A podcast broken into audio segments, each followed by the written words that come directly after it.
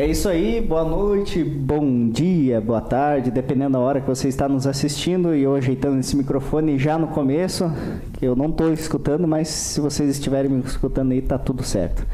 Uh, e para você que está aí no, desde o começo, seja muito bem-vindo para mais um Smart Start Podcast. Esse podcast que é nada mais é do que aprender com pessoas que a gente convida aqui.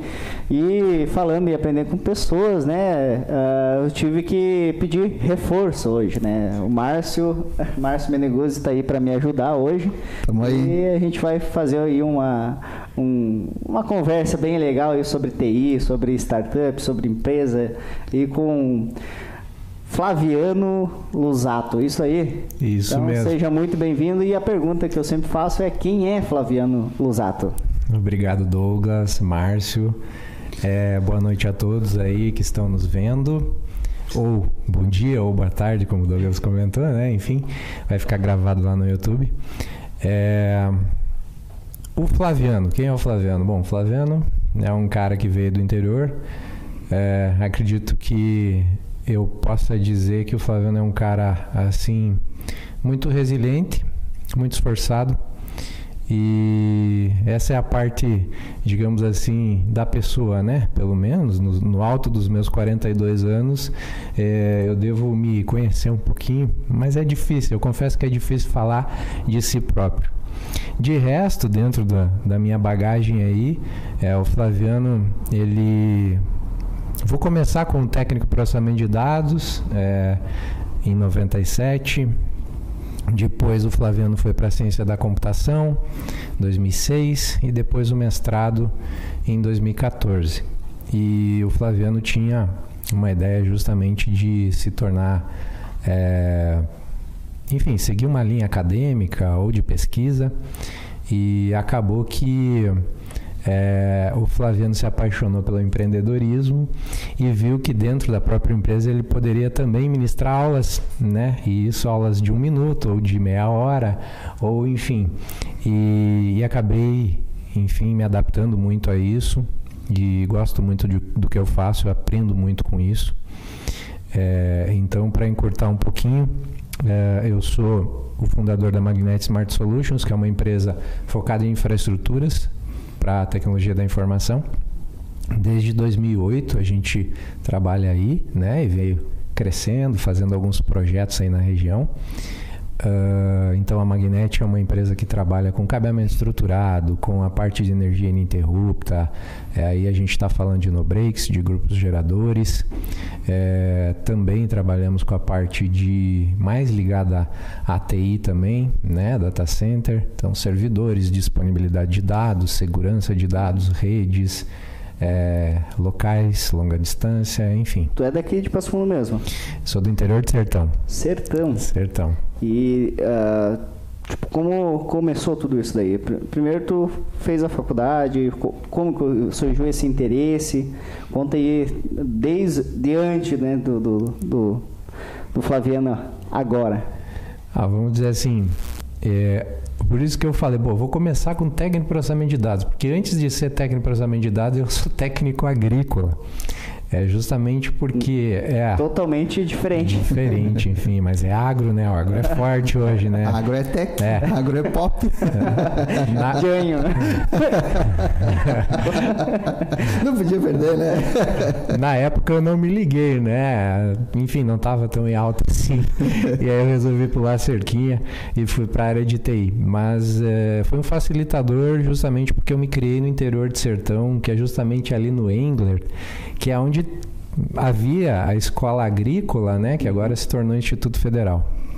Não, legal. E mas você foi para agro por causa da família? Sim, não? família e facilitador. Eu praticamente morava em cima lá da, uhum. da escola, né, do colégio, e aí fiz o, o meu segundo grau, um nível técnico lá. E o que que te fez ir para te, pro, pro, a tecnologia, né? É, olha só, isso é uma história interessante. É, eu acabei enfim, a ideia seria sair do técnico agrícola e ir direto para a faculdade. Então, na época, se eu não me engano, estamos falando aí de 96, né? Seria o meu terceiro ano em 96. Uhum.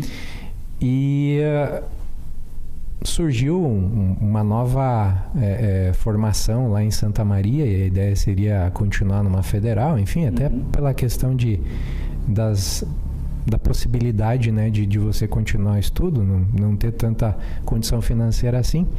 Então a gente acabou, eu acabei pensando em fazer engenharia florestal, que era que é, é algo que estava em alta na época Legal. e aí surgiu um curso novo lá e tudo mais. Bom, o que, que aconteceu? Eu acabei fazendo uma preparação para chegar lá e aí no final do ano de é, 96, foi 27 de dezembro de 96. Eu estava trabalhando na roça, né? Tava com uma foice lá limpando um terreno lá no sítio do pai, lá na terra do pai. Uhum. E a gente tinha derrubado uns eucaliptos lá, então eu estava arrumando lá, estava limpando para depois poder serrar esses, esse, uhum. essa madeira, essa lenha. E, cara, para encurtar de novo, é, eu fui picado por uma cobra. Pá. É, é. Você perguntou, eu, pô, vou ter que contar essa história. Né? Com certeza. Geralmente eu não conto. É, porque fica uma coisa assim, né? Mas o que que acontece? Uh, ali, justamente, eu tinha pensado em não fazer a parte técnica, em não, em não ir para um estágio e me formar efetivamente técnico agrícola. Justamente para aproveitar somente o currículo do ensino médio e ir adiante lá com a faculdade lá em Santa Maria. E ocorreu que daí eu não consegui. Eu fiquei no hospital uns oito dias, quase perdi minha perna direita, teve algumas complicações aí. Sim. E aí eu acabei perdendo as provas lá, que era o início de janeiro de 97, né? Então, acabei perdendo. É, e, e aí, o que, que me sobrou? Pô, eu vou ter que fazer o estágio, pelo menos, para me tornar um técnico agrícola e poder voar minhas tranças. Na época eu uhum. tinha cabelo. eu até quando tu começou a falar datas, ele, ó, se quiser, não precisa falar datas, só pode Sim. falar que é antigamente, né? Sim. mas é sinal que a, os cabelos foram, mas a memória é, ficou. Ficou. A memória ficou. tá ótimo. eu, eu, eu, me acho conservado, eu me acho, eu acho que eu tô legal. Tu sabe que quando começa começam a me falar, ó, oh, tá perdendo cabelo, tá com entrada e tudo mais, eu falo, ó, oh, é que quanto menos cabelo, mais inteligente eu fico. e, e, tem, tem um estudo que dizem que é. os mais melhores pensadores, né, maiores pensadores são calvos, né? É, eu penso assim, ó, é, tem aquela questão do processador, é, o processador, ele, se tu colocar muita coisa em cima dele, dissipador e tudo mais, pode ser que resfrie, mas pode ser que aqueça mais, né? É. Então, quer dizer, o cabelo, ele ajuda a aquecer, então é melhor tirar o cabelo, né? Que segura o calor. E aí o processador consegue processar de uma forma mais tranquila. É, aqui não dá pra ver, mas eu, se eu tiro o cabelo, eu fico com dois alto-falantes do lado, assim. não fica legal, sabe? É. Não, não, não é o, Cada um com as suas características. É, Essa é a ideia. Daí, nesse meio termo aí, nesse meio tempo, aliás, você que deu um estralo ali, ah, vou fazer TI porque é. não consegui, não. Eu fiz o, um estágio aí, o que sobrou de estágio era um estágio não muito legal, né? Uhum. Os melhores já tinham sido selecionados. Com certeza. E fui parar num frigorífico. E aí foi quando eu saí de casa com 18 anos. Fui parar num frigorífico lá em Montenegro. Então eu trabalhei lá, acho que uns seis meses. E aí voltei, não gostei da, da experiência, mas me tornei técnico. Uhum. Aí eu trabalhei como técnico de aviação agrícola aqui em Passo Fundo. É, enfim, hum, é só negócio perigoso. Não, é, é. e, enfim, daí eu acabei indo para uma outra área justamente por uma escolha. Enfim, o que eu posso justificar é que são questões da vida. Eu acabei escolhendo o técnico de processamento de dados justamente para mudar de área e tentar algo diferente e estou aqui nessa até Deu hoje. certo. É. É, até porque nessa época tudo ligado à tecnologia estava muito no início aqui na nossa Sim. região, né? Sim. Eu também comecei a trabalhar com isso em 96, 97 e, e, tudo era muito inicial. Eu lembro o primeiro contato que eu tive com a internet em 97. Nossa, foi uma revolução, assim, sabe, na Sim. nossa vida. Dial up. É, dial up. É, quem não lembra do barulhinho do barulhinho, modem, né? É. Uhum. Bom, é, é, como vocês devem saber, nessa época eu devia estar tá começando a andar. Então... É. Mas tudo certo. É, a Priscila tá lá dizendo assim, é verdade.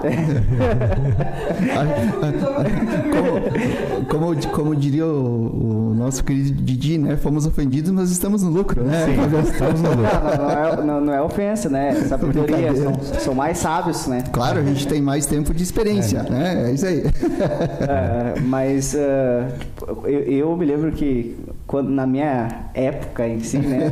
quando eu comecei a, a ver computador na minha frente e tudo mais, eu me lembro até hoje que, uh, em vez de me pagarem um serviço que eu fiz, uhum. uh, me proporam, eu te pago, eu te dou um computador.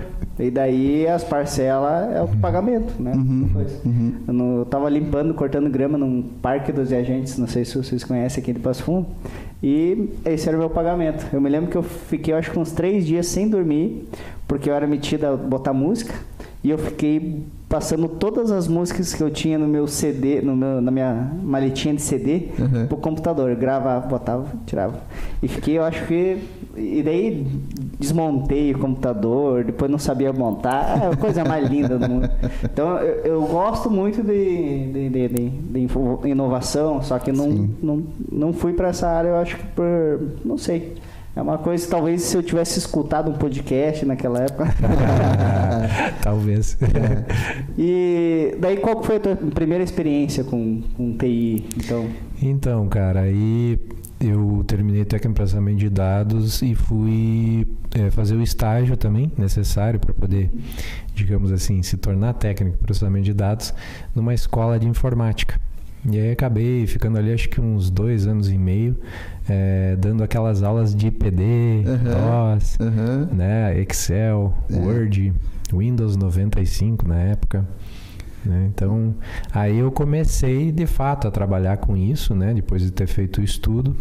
É, enfim, eu, eu fiz a transição do, do técnico agrícola, o cara interiorano, para o cara né, o, o urbano é, já, já descolado ali em tecnologia. Ah, mas é, Tipo, eu acredito que nessa época aí você não acredita, não, não, não, não pensava em estar aonde está agora. Não, impossível.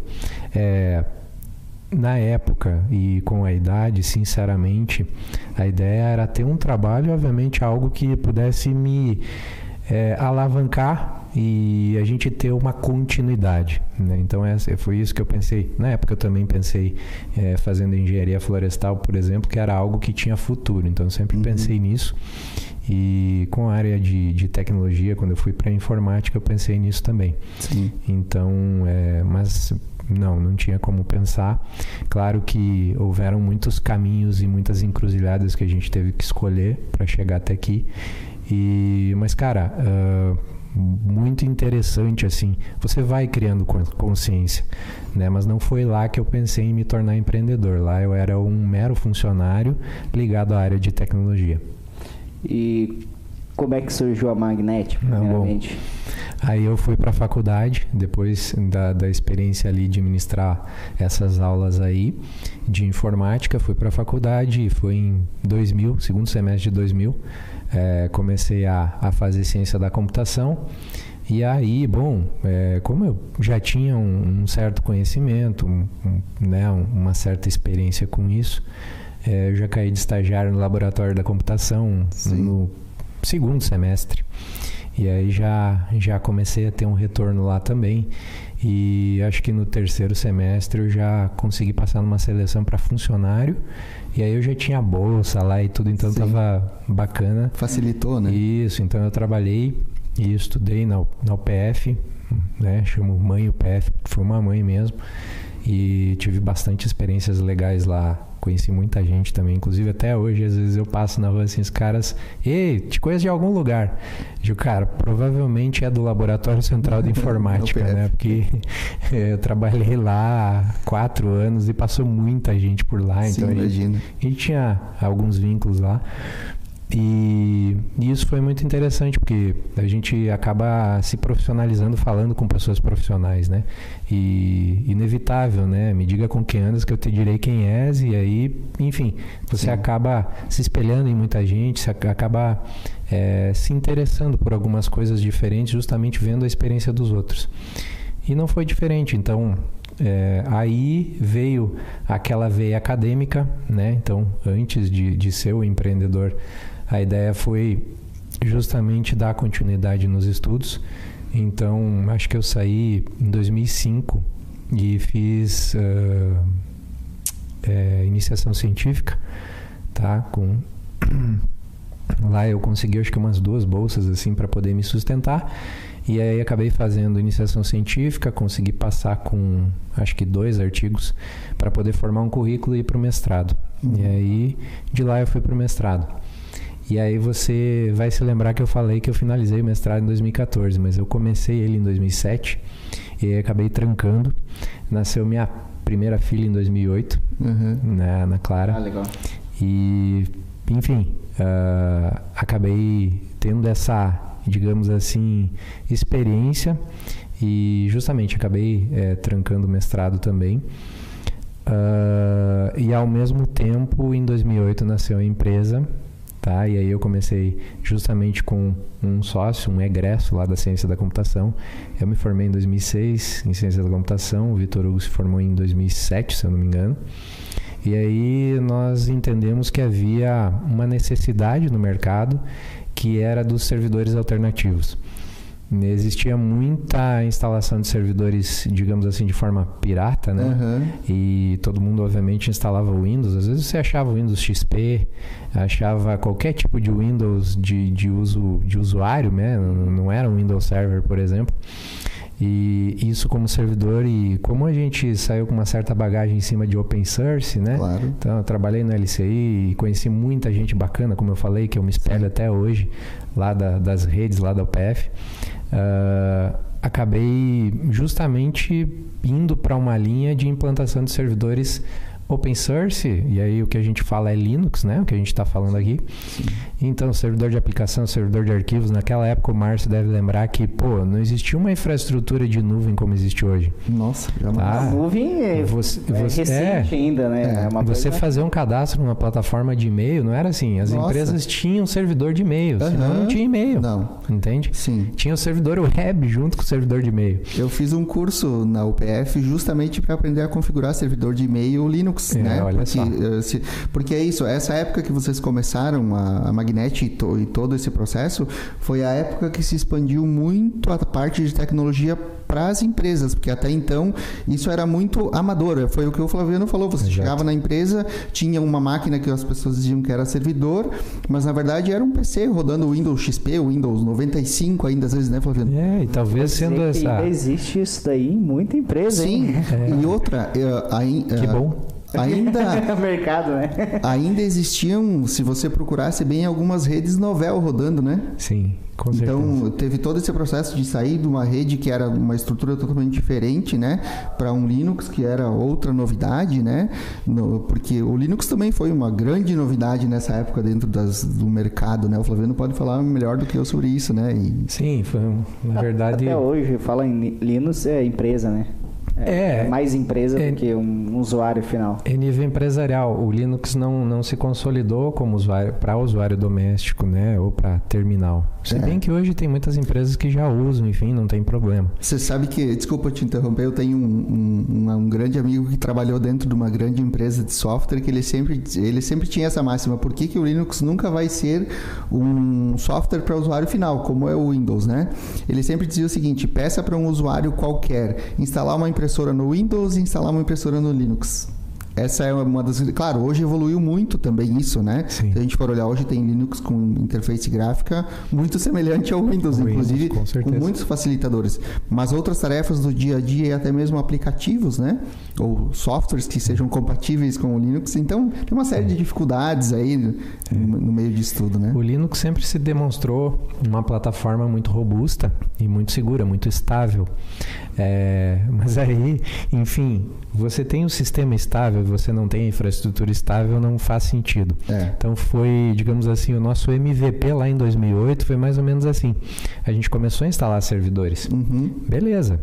Mas a gente só instalava servidores. Né? Nós pegávamos os equipamentos, os servidores lá, enfim, e instalávamos, colocávamos os arquivos dos clientes, levávamos, conectávamos na rede do cliente, está funcionando, está funcionando mas nunca falamos em no break. Nunca falamos em cabeamento estruturado, nunca falamos em nada além disso. Sim. Aí instalava um servidor lá em Cruz Alta, por exemplo, um dos primeiros contratos foi em Cruz Alta. É, dava um problema de queda de energia se foi o servidor. Sim. Tinha que sair Flaviano, tinha que sair alguém ir lá em Cruz Alta e porque ninguém sabia, pô, tá em qual RAM level, sei lá, não sei. Aperta F1, não, não dá, aperta. E aí tava lá parado e aí, por uma questão relacionada à, à energia, e, e aí vocês vão entender por que, que a gente acabou ampliando o portfólio, porque o nosso foco era servidor alternativo. Mas aí a gente acabou ampliando o portfólio, trabalhando com energia ininterrupta, trabalhando com cabeamento estruturado, porque eventualmente numa empresa alguém esbarrava num cabo, era o cabo que ligava o servidor à rede local, é. por exemplo, caiu o servidor. Uhum. Problema da magnética. é. Enfim. É, é, que esse mundo está muito conectado dentro das empresas, né? Não, hoje não se fala em servidor sem falar num, num plano mínimo de contingência para energia, por é. exemplo, né? Claro que, como o Douglas disse, que ainda tem muita empresa com o Windows XP lá como servidor, é. a gente sabe que tem muitas situações que as empresas ainda enxergam isso como um custo e não como um investimento, né? Só enxergam que precisa investir quando perde. É, né, mês, pa mês passado, o ano passado aconteceu isso daí. Eu estava trabalhando numa empresa, não que eu estou hoje, e é uma distribuidora com né, produtos e clientes, sistema de, de gestão, sistema financeiro, tudo integrado num computador único. Eu olhei assim, tá, mas o servidor é. Não, até o sistema era, era top da, da Elever, né? Uhum. Tranquilo. Só que, tipo, muita coisa estava no, na, na, na, nuvem da Elever, porque não tinha, não suportavam uhum. né, a base de dados do, da empresa. Daí eu chamei uns, uns carinha ali, uh, na época que eu conheci ali, falei, ó, vamos fazer um orçar aí alguma coisa aí, porque a gente tá precisando. Daí foi feito a, a, troca. Daí até quando eu saí ainda não, não tinha instalado o servidor, mas uhum. uh, é, foi feito a, a, a, compra de um servidor, mudado alguns sistemas e, e melhorado isso daí. Mas se não, era aquele PCzinho ali que Sim. você tinha que ligar lá pro cara, né, vir uhum. para te puxar algum dado ali que você não, não conseguia. É. é. Complicado. Enfim, a gente meio que se tornou, né? Essa, toda essa experiência que a gente teve de, de, de saída 2008 com servidores, depois ampliação de portfólio. Então a Magnet, que é a empresa mãe, que eu digo, uhum. ela foi uh, crescendo em nível de portfólio, em nível de região, em nível de clientes e tal. Mas a gente nunca teve é, uma linha assim, pô, vou instalar o projeto. Pô, instala o projeto e acabou. Tá, mas a gente tentava colocar lá o contrato, mas o cliente não enxergava essa questão de, digamos assim, cara, tem que ter alguém que cuide disso de, um, claro. de uma maneira é, mais assídua, mais preparada, mais profissional. E aí acabava que, pô, acabava o projeto, e, pô, você não pode simplesmente eh, se valer somente de valores de projeto, né? Porque daqui a pouco você tem, daqui a pouco você não tem. Uhum. Então, aí, a partir de um, um determinado período, lá até quando. 2016 por aí, a gente fez a instalação de um data center aqui na região, né? um dos maiores projetos até hoje da empresa, da Magnet. E aí aconteceu o seguinte: uh, a gente começou a pensar, pô, nós temos aqui uma equipe maravilhosa, nós temos é, é, é, condições de implantar muita coisa, mas se eu não tiver um novo projeto agora, eu não consigo manter essa equipe. Então a gente perdia talento, é, daqui a pouco tinha que recontratar, mas aí, né, sob que condições, então Sim. era bem complicado. E aí a gente chegou, obviamente, à conclusão, pô, nós precisamos ter recorrência, precisamos ter contratos, uhum. né? O nosso colchãozinho financeiro, né? E aí o que, que aconteceu? A gente passou a trabalhar mais incisivamente com outsourcing, né? com terceirização.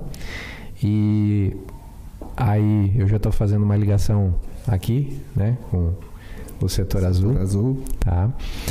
que é uma startup que nasceu no final de 2018 e a gente começou a comercializar o, o MVP lá do setor azul em 2019, bem MVP mesmo assim, mas ele deu muito certo. Mas para chegar até aí, a gente teve que passar por algumas experiências, é, justamente nessa trajetória toda aí, de 10 anos, né, 2008, 2018, nós aprendemos, por exemplo, que o nicho de mercado, não sei se pela região que a gente está inserido, é, de pequena, média empresa, né, nós não podemos falar uma linguagem rebuscada, uma, uma linguagem técnica que acaba confundindo o cliente. Então, é, pô, é, é, muito fácil, né? E, é. e na nossa época, assim, pô. Não sabe o que tu sabe, né? É, quem queria aparecer, digamos assim, eu sou cara, eu sou foda, fala, cara, firewall, nossa. É. É, e todo mundo, né? apavorado, meu Deus, o cara entende de fato. Isso. Switch, né? É, é, no break. Bota, bota é. uma, um, um, inglês, na, né? Uma linguinha torta ali. Exato. Né? No break. Exato. o, o, que tu puder falar em sigla, melhor. Tu é, o, é, cara. Tu é o cara. Só que daí o empresário não entende assim. Porque ele vê um orçamento justo, que é um valor assim profissional para cuidar efetivamente, entregar efetividade, e ele vê um preço tipo 20%, 30% do preço justo. Você acha que ele vai cair em qual se ele não entende nada? Se ele não entendeu nada, ele vai cair no mais barato, barato claro. É. Mas então, sabe que ó, eu não me lembro se, é, se foi a Magnete ou não, tá? Mas me deu algumas dores de cabeça em alguns momentos ali na minha, lá na, na, na, Vivo lá, a gente chegava lá, tentar vender um produto não dava. que ou tinha, né? Eu acho que, eu acho que era vocês, tinha Magnet, vocês trabalham com VPN, né? Também. Então, e a, e a Vivo não, né, na época eu era gestor da Vivo, não chega aonde Sim. vocês chegavam. Sim. E daí a gente não conseguia atender todas as filiais Sim. e a gente barrava na ah, é. Vamos ficar com esse daqui.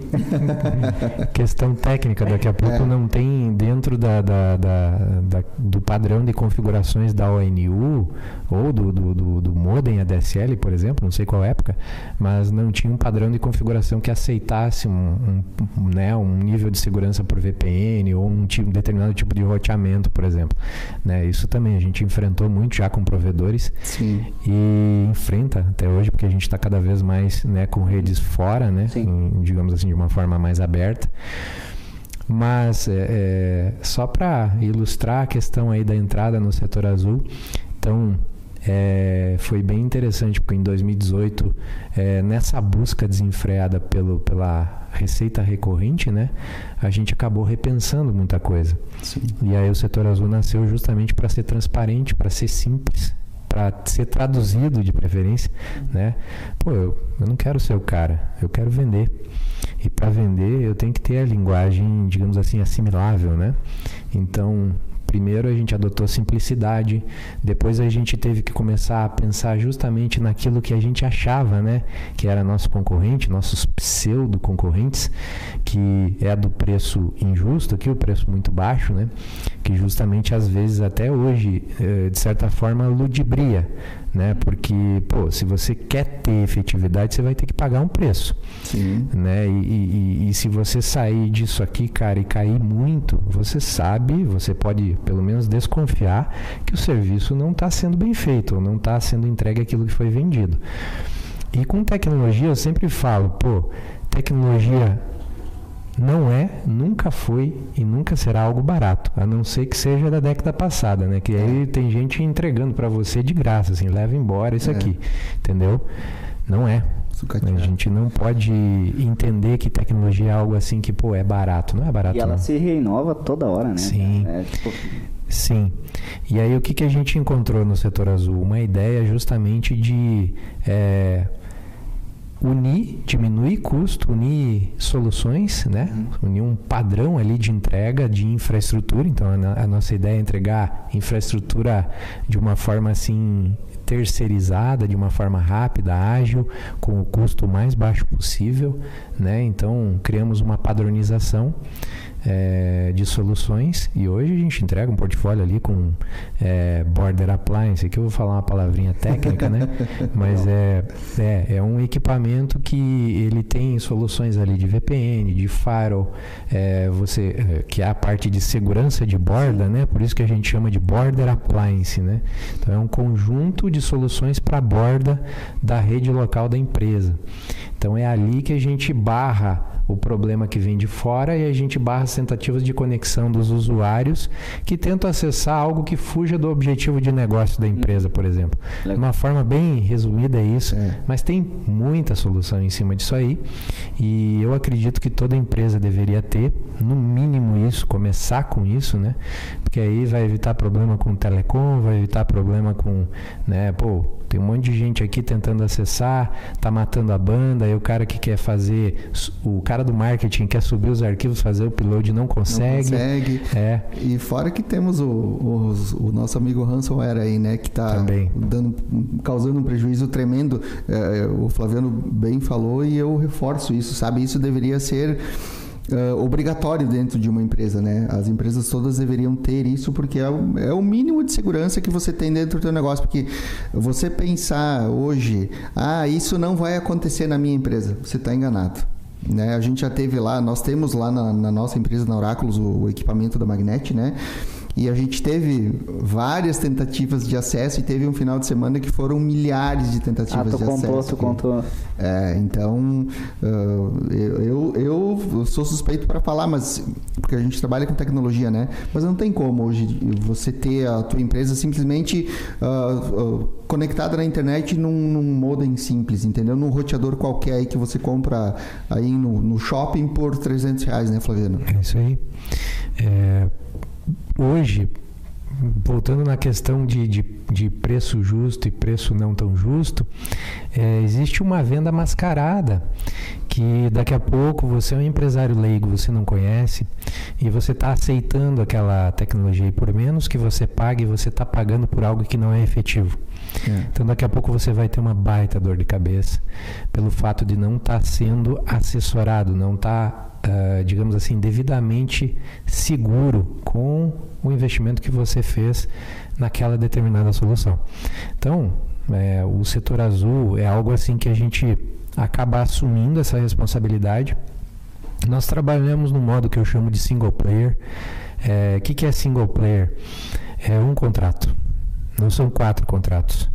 Você não tem um contrato com o cara da nuvem, você não tem um contrato com mais um cara do firewall, do border appliance, você não tem mais um contrato com o cara do antivírus e nem mais um contrato com o cara da informática que dá suporte no ambiente operacional. Da energia lá e é, tudo mais. Né? Exato. Você tem um contrato só que é o single player. Se der problema, aponta o dedo para mim que eu sou o responsável.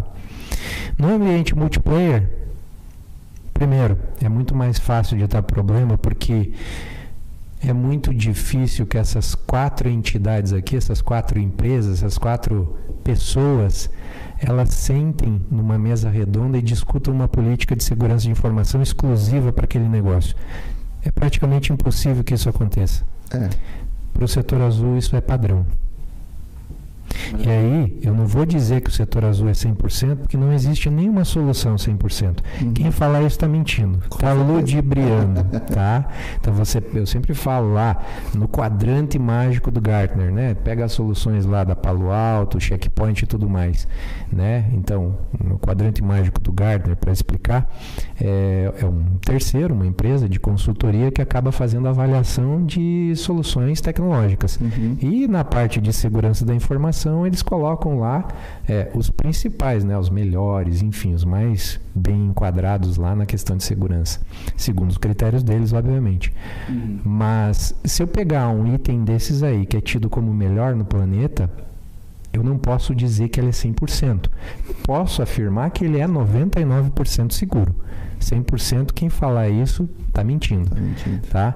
Porque, enfim, tem muitas questões relacionadas a tempo, a novos desenvolvimentos de ameaças, uhum. que é, dentro do, do lançamento dessa ameaça, entre isso e entre a, atualização das blacklists, entre a atualização dos sistemas de inteligência artificial, que hoje estão usando muito, inclusive, está sendo é, deixado de lado a parte de blacklist, de atualização, né, de listas negras, digamos assim, é, e está sendo utilizado muito mais é, a solução de inteligência artificial para identificar comportamento de ataque, né? Então, esse é o, o, o principal hoje é, isso tudo tem um gap, tem uma lacuna, tem um tempo para acontecer. Então, por isso que eu não posso afirmar que uma solução de segurança ela seja 100%. Voltando para o setor azul, é, se eu falar só em firewall, só em border appliance, por exemplo, tá? É, se eu comparar, digamos assim, firewall com firewall, pô, vai ser muito muito, muito similar o que é. você tem, né? Tem várias marcas, vários modelos, claro, tem uns que se sobressaem por condição de investimento e solução tecnológica.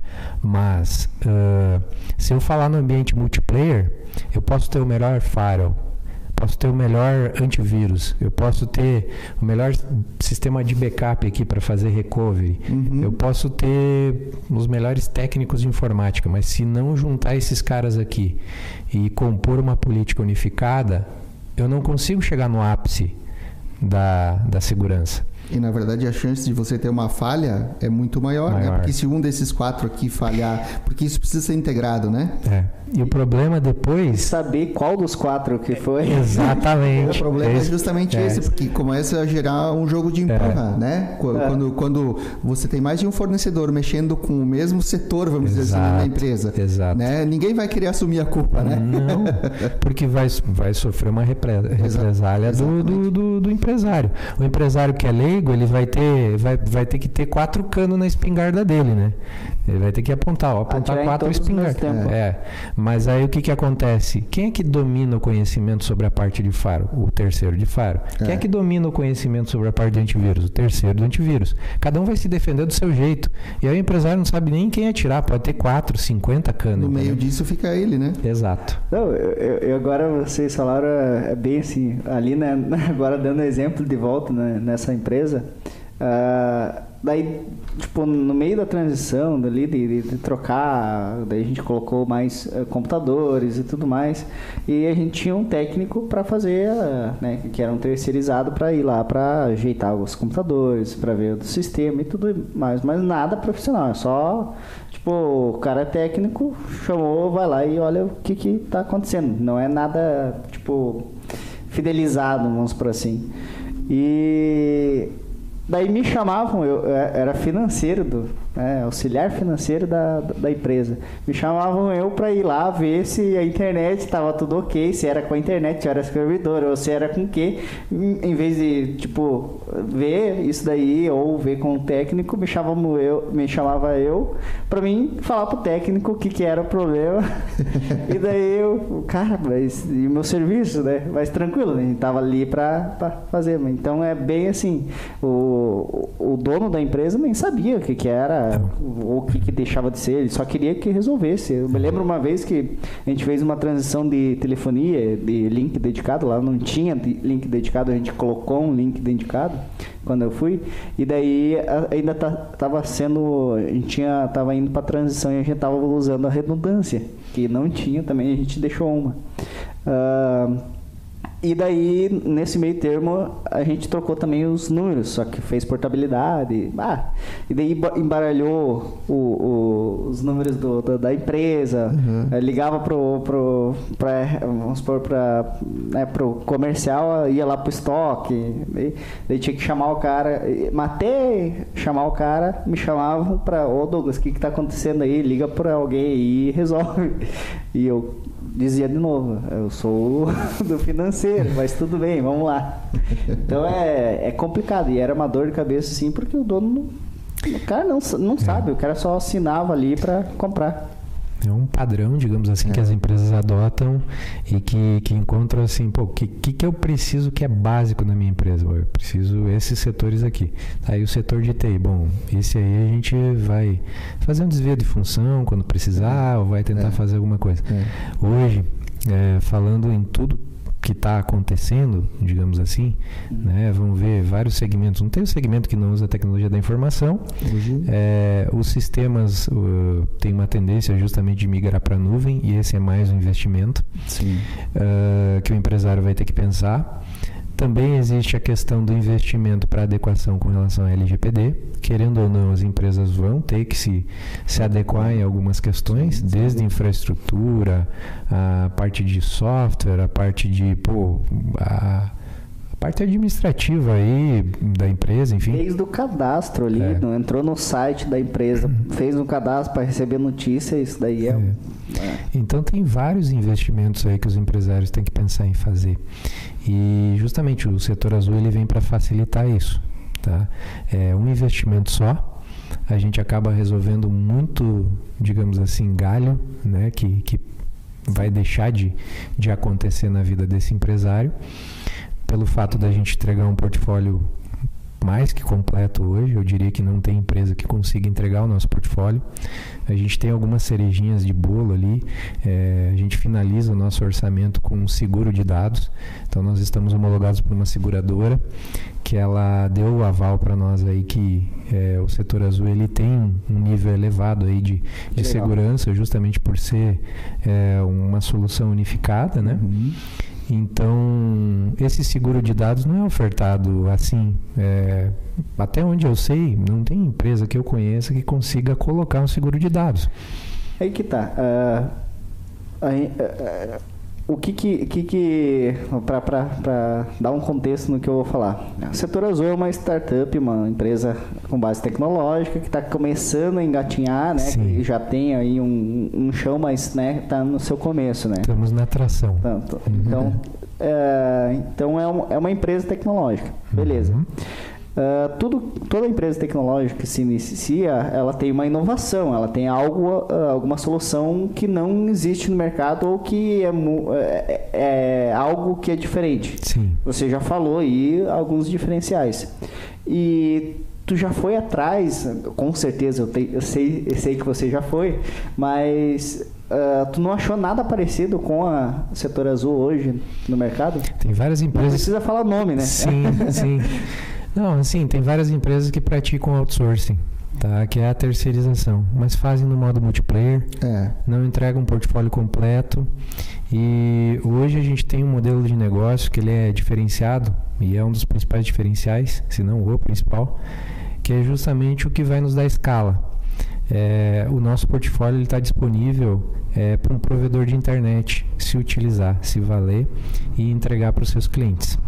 Nosso portfólio está disponível. Lembra quando eu falei dos pseudo concorrentes?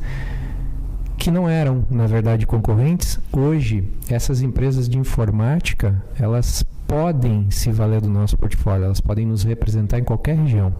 Que legal. Então, e esse modelo de negócio aí você vai dizer assim, pô, Flaviano, mas como é que você vai fazer para tirar as ideias aí dessa tua cabeça careca e passar para esse pessoal todo. Digamos que a gente saia da atração e vá, né? Vender ideia. Chega o investidor aqui, coloca é, o, o money aqui e a gente consegue sair do, do tracionamento e ir para a expansão, para a escala, né? Como é que você vai fazer para garantir é, que essas pessoas dessas empresas que não têm o nível da Magnetic, que não têm esse nível com NOC, com data center, com conhecimento de rede avançada, com segurança e tudo mais, como é que você vai fazer com que eles vendam o teu teu produto. Faça uma venda simples. Né? Exato, né? o teu portfólio ser vendido daquela forma simples que você falou que o setor azul foi criado. Uhum. Nós temos uma equipe de desenvolvimento dentro da empresa e desenvolvemos um sistema SaaS, né, Software as a Service, que funciona desktop e responsivo no smartphone. Legal. E aí a gente tem perguntas é, muito simplificadas que tanto o pessoal do provedor, quanto o pessoal da empresa de informática, como o pessoal da empresa de software, uhum. se desejar ter o escudo né, do, do setor azul como agente autorizado, é assim que a gente chama, o nosso agente autorizado, se ele é digamos assim, desejar fazer essa venda, fazer uma consultoria, um levantamento de requisitos e a emissão de um orçamento, ele vai conseguir fazer. Nós, justamente, a gente está se segurando para não deixar o sistema, que nós chamamos hoje de Starfish, complexo. É... E aí, por quê? Porque se a gente tornar ele complexo, é, nós vamos ter um problema justamente que é o de alavancar as vendas ou fazer com que a venda seja proporcionada de uma forma mais facilitada. Então a gente meio que coloca perguntas básicas, tipo, quantos terminais tem na empresa? Com isso eu consigo dimensionar border appliance, número de licenças de antivírus e tal. Resumindo, faz é, um checklist que o, o, empresário mesmo consegue fazer, ou a empresa que está comercializando uhum. consegue fazer para que seja vendido. Ou mesmo o Douglas lá dentro da distribuidora que é financeiro, mas que conhece um pouco da realidade consegue. Porque tá aqui o cara que me corrija se eu estiver errado, mas do meu ponto de vista, o grande diferencial do setor azul no mercado hoje é descomplicar tudo isso. Sim. Porque Sim. até então, para o empresário, tudo isso é muito grego, sabe? Sim. E eu vejo por nós que somos do setor de software, né? Uh, eu, eu, sempre brinco, o Flaviano mexe muito com o que chuta, nós mexemos com o que xinga, né? Uhum. Software. Então, mas eles complicaram muito isso com, com esse trabalho que eles desenvolveram. E essa, eu acho que a grande sacada deles é não complicar isso, porque é, foi o que ele acabou de dizer. A gente está se segurando para de continuar deixando isso simples. E é isso que faz a diferença no mercado. Porque você. Eh, as empresas precisam de uma solução, né? Sim. Mas eh, quem vai conseguir conversar contigo sem falar switch, no break, uh, border appliance e te explicar com simplicidade o que é isso? É. é a, a, é, o, que, que, eu, o que, que eu vejo? Vou te dar um exemplo. O par, a startup. Daqui a pouco a gente vai. Eu, eu vou falar, ela é um apoiador.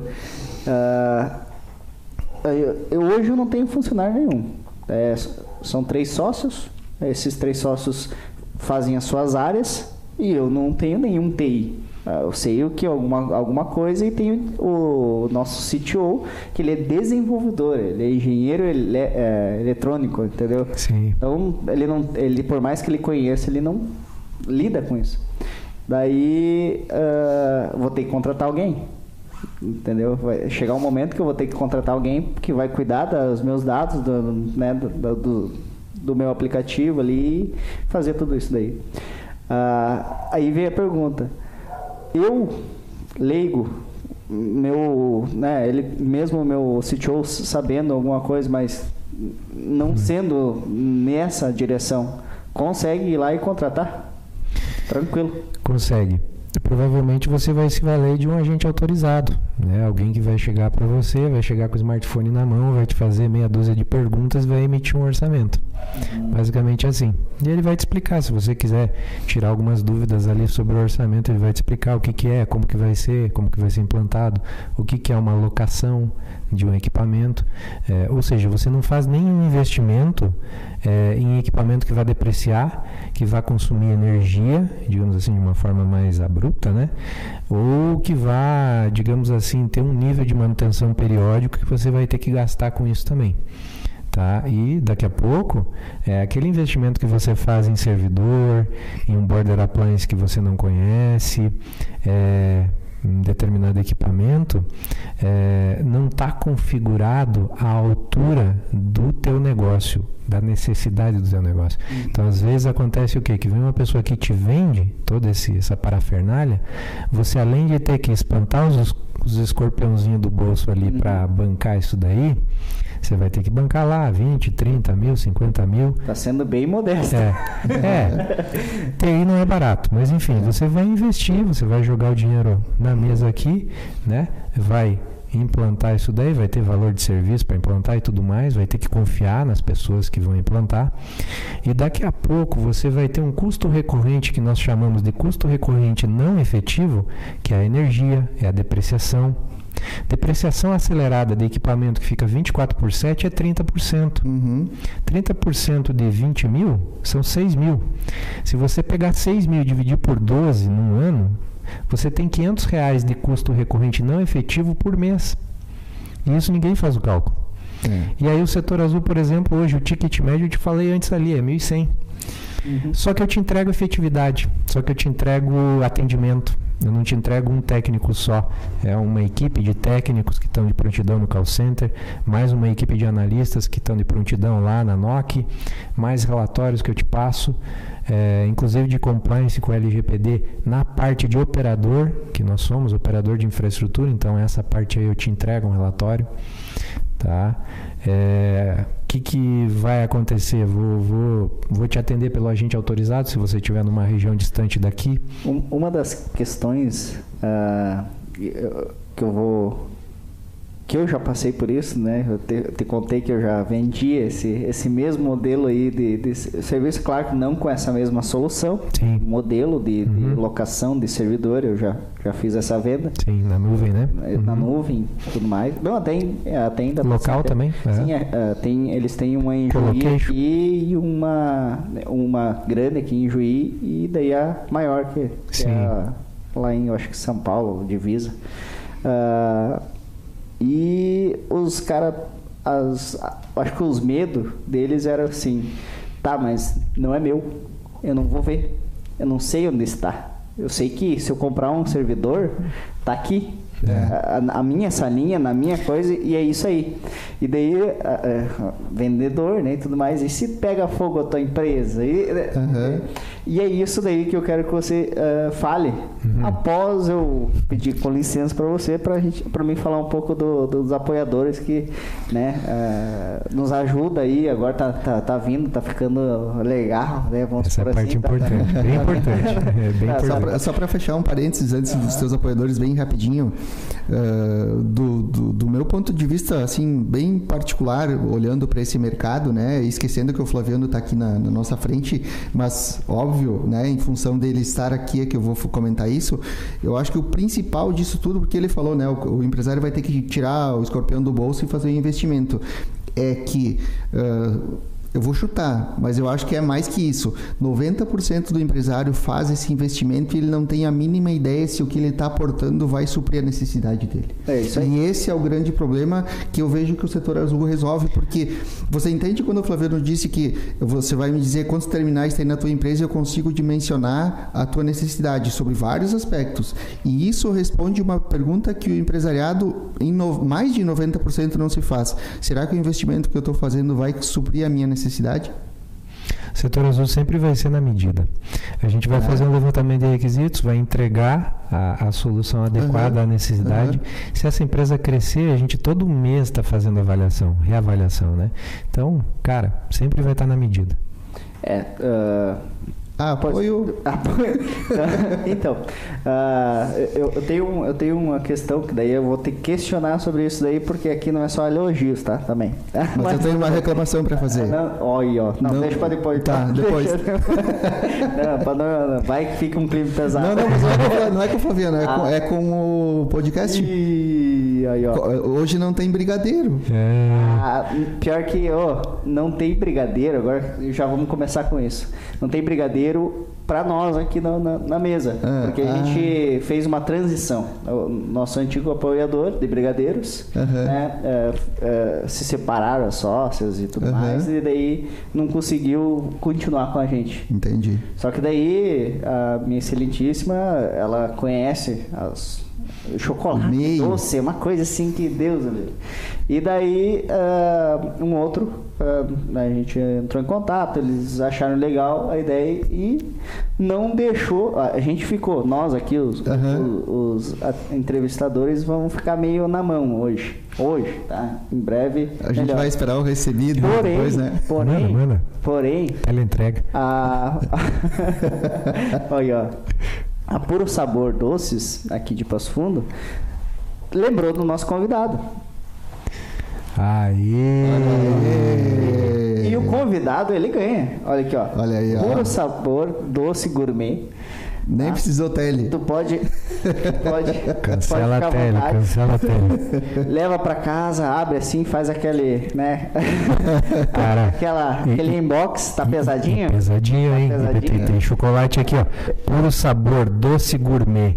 Você pode fazer o pedido aqui no 54999539452. Muito obrigado, Puro Sabor. E a Cláudia vai esperar o Fabiano na garagem. Né? Isso aí.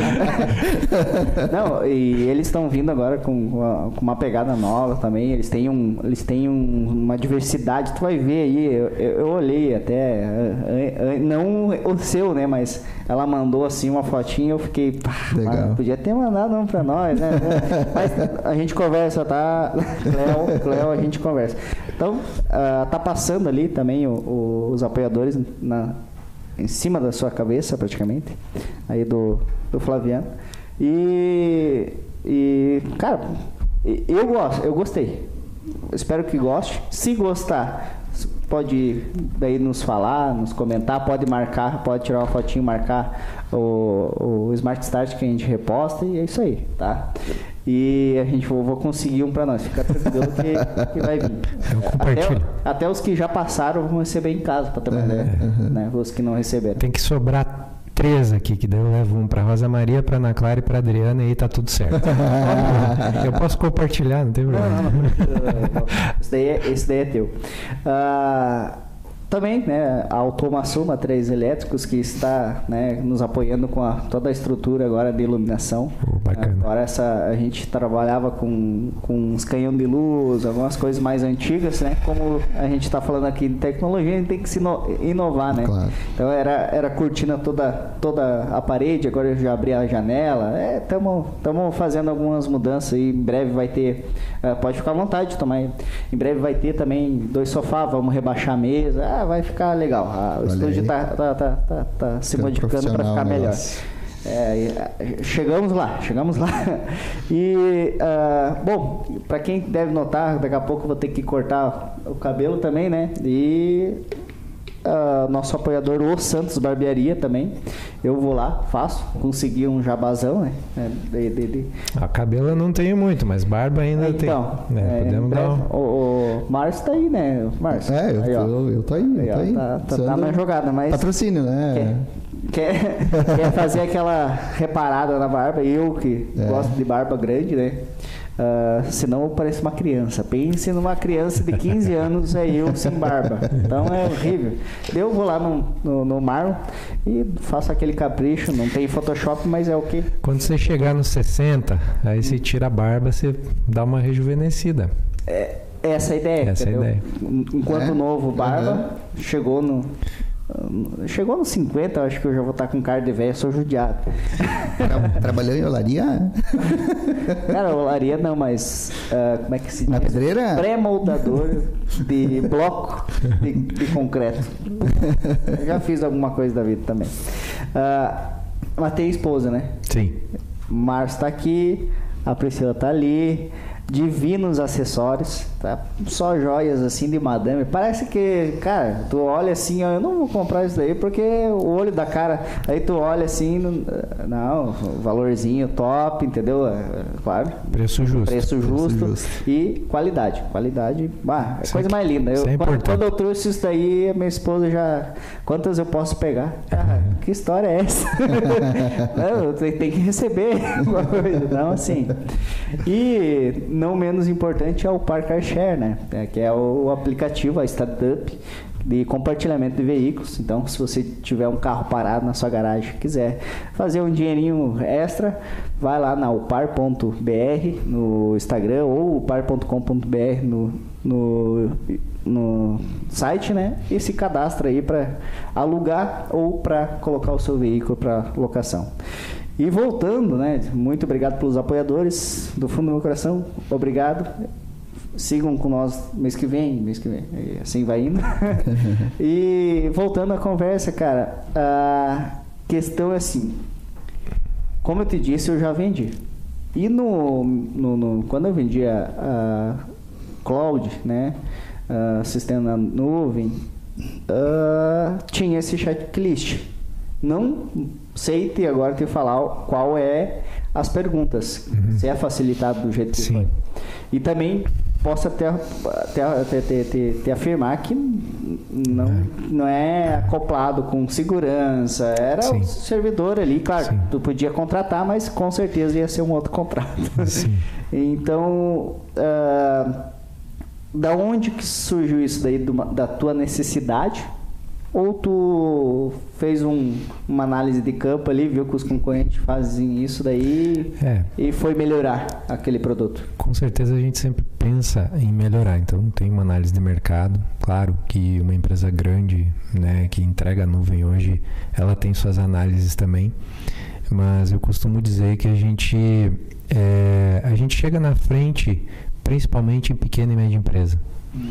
É, essa, esse é um nicho de mercado que daqui a pouco o, o grande player de data center ele não consegue entregar e ele não consegue é, convencer uh, o empresário ou a pessoa que assessora o empresário, por exemplo, nesse sentido, a fazer a aquisição de nuvem.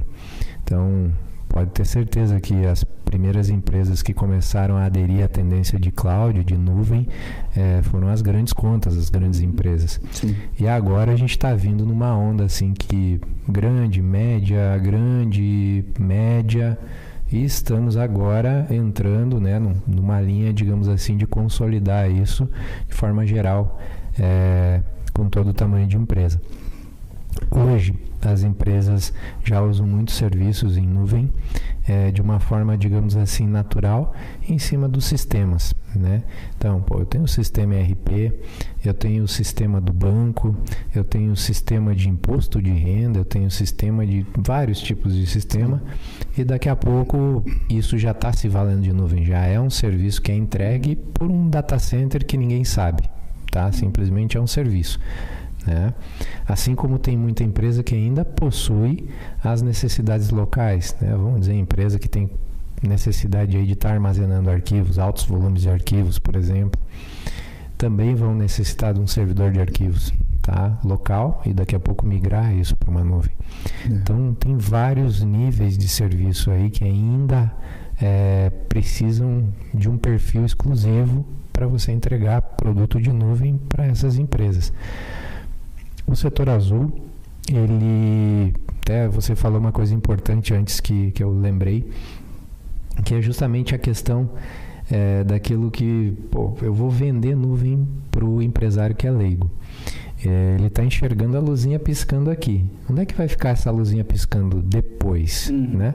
Então é um paradigma, na verdade, que as pessoas têm e achando que na nuvem vai ficar mais vulnerável ou intocável, intangível, ou seja lá o que for. Uh, e na verdade na nuvem talvez quase sempre vai ter mais segurança do que Sim, no equipamento aí que está nos pés do, do empresário. Então, é, mas sabendo desse paradigma, dessa, digamos assim, resposta que um empresário pode dar para uma possível venda de nuvem para ele, a gente acabou justamente trabalhando em cima de um modelo híbrido de nuvem. Então nós temos um data center central e nós temos a parte em edge. Tem físico e, a, e, a, e, a, e o cloud. É, então assim, nosso, os nossos servidores que rodam ali na empresa, eles servem como nuvem para as empresas do setor azul, estejam elas onde estiverem. Só que ali é a instância é, número 2, digamos assim, instância B, que é quando a instância A falhar. É, lembra que eu falei que a gente tem o provedor de internet como um possível é, agente autorizado? Esse agente autorizado nós chamamos ele de Edge Cloud. Então quer dizer, ele é o, a nuvem que fica próxima do cliente. Então, tem um provedor de internet lá em Canoas, na região metropolitana, por exemplo. Tá? Ele vai entregar a nuvem do setor azul, só que num servidor que vai estar tá lá no POP desse provedor. Uhum. Essa é a primeira instância.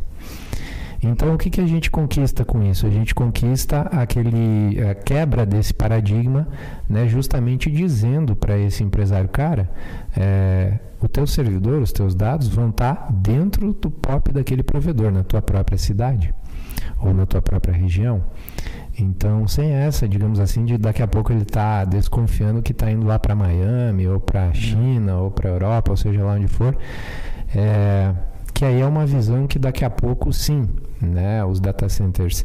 Os eles, maiores é assim, né? Eles têm resguardo, eles têm tudo, mas eu já vi acontecer com um grande player é problema que a gente não soube explicar, uhum. né? E, e, não teve informação também para poder explicar isso para o nosso cliente, que aí a gente estava, no caso, quarteirizando, uhum. né? Intermediando, digamos assim, essa nuvem desse grande player. Ah, uma, das, uma das dúvidas também que, que, eu, que me perguntavam é a questão de, tá, beleza, caiu meu servidor aqui. Quanto tempo para ele voltar? Que eu, eu tenho uma palavra técnica, mas eu não me SLA. SLA. Mas eu acho que eh, essa questão que o Flaviano estava falando complementa a, tua, complementa a tua pergunta, que eu acho que é bem importante ficar muito esclarecido para o pessoal. Qual é a segurança que o empresário vai ter de não ver mais a luzinha piscando lá e toda a informação dele estar fora da empresa fisicamente? Né? Eu acho que é muito importante o Flaviano falar. É. Até é que eu conheço como é o data center, sei como funciona, mas eu acho que é, é, é bem interessante o Flaviano dar uma palhinha para vocês de como funciona toda essa parte de arquitetura de segurança que eles têm no data center deles, que é, é muito bacana tem ônus e bônus né, para o empresário. Então, ele vai, digamos assim, na tendência de nuvem, ele vai ter alguns bônus, né? Que quando você eh, vai para a nuvem, você deixa de ter justamente o custo local. Então, obviamente que é, muitas pessoas, muitos, muitas empresas acabam adotando o investimento num tentando chegar num nível de centro de dados, que a gente não pode dizer que é um data center, né? Uhum. Então, quer dizer, tem a salinha do CPD, por exemplo. Vulga sala do CPD, ou sala de servidores, ou centro de dados. O que, que eles vão fazer? Eles vão colocar os servidores, vão colocar um no-break, eles vão colocar um ar-condicionado, né? Uh, enfim, para resfriar esse ambiente, os equipamentos, para que não dê problema. Acontece isso daí muito em hotéis. É. Tem muito em hotéis. Eu sei né, na, que eu fui, quando eu ia vender, eu ia vender em hotéis, que tem essa linha lá e esquece. Sim. Depois vai saber quando dá problema. Exato. Mas aí não tem um monitoramento, né? não tem é, justamente um, um trato, um cuidado mais específico. Aí o que, que acontece? Bom, isso pode ser um ônus né, para esse empresário. Está sendo, na verdade, porque é, se ele não tem equipe profissional para cuidar disso, se ele não paga ah, no nível profissional para uhum. que alguém que tenha condições realmente cuide disso. Se ele tem o custo recorrente da energia, da depreciação, da manutenção, etc. A demora também, né? É. Porque daí o, o, a manutenção é. vai ter que se deslocar do Exato. local muitas vezes, porque né, remotamente se perder o sinal, acabou. Exato. Vai ter que deslocar e ir até lá e demorar quanto tempo para isso? Então a tendência de nuvem ela é clara. Ela, Sim. digamos assim, ela, ela é uma tendência inevitável, tá? É, enfim, só alguns paradigmas ainda que seguram isso. Uhum. Mas como eu falei, pequena e média empresa está indo, tá? Aí, é, se eu contrapor que essa luzinha piscando aqui, esses dados aqui, né, que estão aqui junto com o empresário, eu vou levar para um outro local. E esse local ele é redundante por natureza. Ele tem duas instâncias, no mínimo, tá? E esse cliente está pagando um custo baixíssimo, próximo até daquele custo recorrente não efetivo que ele tem. Ele vai adquirir mais segurança, ele vai adquirir, adquirir mais redundância. O que, que é redundância? É você ter replicação disso. Então, se você tem uma instância do servidor lá no POP do provedor, outra instância do servidor num data center central, se cair um, você tem o outro. E esse sistema o setor azul faz automaticamente, tá? Que é o que eu perguntei, né? É, isso. Quanto automático. isso daí? É isso aí é menos de um segundo. É Sério, um, é um protocolo que funciona em, sei lá, 40 milissegundos. Aí o que que acontece? não, não, é. é. Lá a gente dizia 15 minutos. É. Mas nós temos um gap de tempo hoje, por exemplo, que varia de 3 a 5 minutos, vamos falar assim, que seria a capacidade de atualização daquele site A para o site B. É, então. então, quer dizer, o cliente estava digitando um formulário, ele vai perder esse formulário. Mas, cara, digita de novo, perde lá os três minutos de novo e continua o negócio, continua a operação. Né? Agora, ao contrário dele ter o servidor aqui, se parar isso daqui, quantas horas ele vai ficar? Ou dias? E será é. que ele vai recuperar? Então são perguntas, por exemplo, que não fazem, é, fazem a gente entender que não faz mais sentido você ter paradigmas ou manter isso, digamos assim, dessa forma é, tradicional, digamos assim, uhum. nas empresas. Uhum. E aí, claro, um data center hoje tem classificação, né? O nosso data center não é um data center classificável, mas a gente tem várias redundâncias, como de energia, como de clima, né? climatização do ambiente, redundância no próprio sistema de firewall, por exemplo, tem dois, né? Porque se cair um, eu caio com o data center inteiro, é, digamos assim, no nível de comunicação, conexão com o mundo externo, porque é ali que eu filtro todos os, os né, as, os acessos, enfim, Sim. E bloqueio aquilo que é indevido, né? Então, hoje, por exemplo, é, o que eu posso dizer é que o setor azul ele te resguarda em todas as pontas, ele é seguro em todas as pontas, né? Lá na tua empresa que contratou o setor azul vai ter um border appliance, no POP do provedor vai ter um border appliance e no data center central vai ter um border appliance. Uhum. Então, quer dizer, você tem todas as instâncias, toda a comunicação é, assegurada. O setor azul entrega antivírus em todos os endpoints, ou seja, tanto nos servidores em nuvem local ou nos terminais de operação, você vai ter antivírus licenciado e monitorado Sim. pela equipe do setor azul. Verdade. Estamos é. à prova. então, aí o que, que acontece? Você tem um, um, um servidor de arquivos que a gente trata com política de acesso. Então, quer dizer, não tem essa de você, ah, eu tenho um, pega o botão direito, compartilha lá o, o, diretório com todo mundo na rede. Não.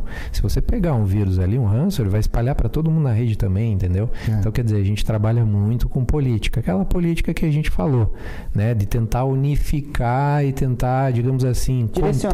O... É, se o problema acontecer, como eu falei, o setor azul não é 100%, assim como nenhuma solução, ele pode acontecer no setor setor azul? Pode, mas a gente tem meios de conter. Não, mas só essa de ter o. o é. ter, agora, pelo que eu entendi, né? Me corrija se não. Só essa de ter o, o, um antivírus na entrada e na saída do, do arquivo, isso daí já combate quase é, 100%. É o conjunto. É, é todo conjunto. Mas falando desse conjunto, tem outra coisa que eu gostaria que o Flaviano falasse para vocês, que o empresário não se dá conta quando ele adquire um serviço como o do setor azul que é talvez pra, do meu ponto de vista, o mais importante, que é o conhecimento que vem embarcado junto ah, com esse ah, serviço. Sim. Porque o, o, Flaviano tem a mesma visão que a minha com relação a isso, que a gente uh, enxerga muito o capital humano que a gente tem dentro da nossa empresa. E assim como a tecnologia não é barata, adquirir conhecimento na nossa área também não é barato. Então, acho que é bem importante o é. Flaviano falar um pouco sobre isso para o pessoal, porque essa questão do conhecimento que vem embarcado, não adianta você ter o melhor firewall, ter o melhor antivírus, ter o melhor servidor, ter o melhor plano de energia, ter a melhor sala climatizada, se os técnicos que estão gerindo tudo isso não sabem configurar, não sabem gerir, não sabem alertar o teu cliente, olha, a tua ameaça está acontecendo de dentro para fora na tua empresa. Você tem noção disso? Então, teu funcionário está hackeando você. É, eu acho que é importante o Flaviano Cara, falar um é, pouco sobre isso, porque bem importante. o smart, né, não é só você gastar, né? A gente é. falou isso daí um pouco antes de começar o podcast. Uh, cara, hoje muitas vezes não é só o que você gasta com aquele produto, mas também o que, que você tem a, de, tipo, a quais, ganhar com Quais são os benefícios? Qual, qual Isso. É o, né? Cara, vou, eu, vou te dizer uma coisa. Hoje eu passei por uma situação assim. tipo, eu fiz um trabalho com uma empresa, né, pessoal. Uh, essa empresa aí até eu assinar o contrato, eu nunca vi um atendimento perfeito Uhum. Assinei o contrato, tô pagando.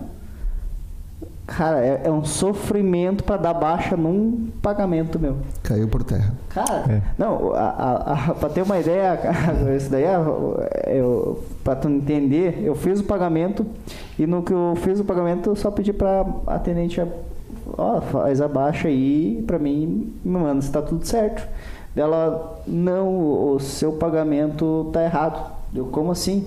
Não, você me, me enviou, vamos supor, uh, ah, 109 e era 110. Deu sim, então faltou um real. Ela sim, mas daí o senhor pode pagar mês que vem. Deu, tá, mas por que, que eu pagaria mês que vem? É só te mandar um pix de um real e tu dá o baixa total dela. Não, não, mês que vem. Beleza, entrei no aplicativo, olhei lá, era um real mais, eu acho que cinco reais de juros. sobre um real. Por que eu não paguei? Pouco esperta, né? Deu, cara, por que, que você não me falou antes de dar baixa? Que isso foi o sistema. Por que, que não me falou antes de dar baixa que faltava um real que te passava esse um real na hora? Não é pelo cinco, mas é pela falta de atenção que você teve Sim. comigo de só ter me falado uma coisa. Claro que isso daí não tem nada a ver com, é. com o assunto, mas para ter uma, uma, uma, noção que, cara, por uma pessoa mal estruturada, mal preparada, né? Mal preparada, isso, uhum. uh, ah, para me dar um atendimento eu passei por um transtorno, assim, por uma, por uma situação é. que eu não precisava passar no meu dia. Mas infelizmente pode ser uma orientação, né? Imagina é. num servidor. É. Isso aí não é uma coisinha de um real, é uma coisinha assim é. que está todo o seu sistema. É. Pode ser uma orientação para segurar o cliente, né? Pode uhum. ser uma orientação, uma mera orientação. Né? Uhum. Então, mas voltando Uh, a questão aí do, do, dos benefícios e justamente daquilo que, que, que o Márcio comentou, que é hardware, né, uhum. É, estrutura, empresa, estrutura física e tudo mais, isso, isso é operacionalizável por quem? Por uma equipe. Uhum. Então, quer dizer, você tem que ter uma equipe... É, de alto nível, com alto desempenho. Né? No nosso caso, obviamente, a gente tem que otimizar muito, porque Sim. senão tua folha de pagamento acaba te engolindo, né? Sim.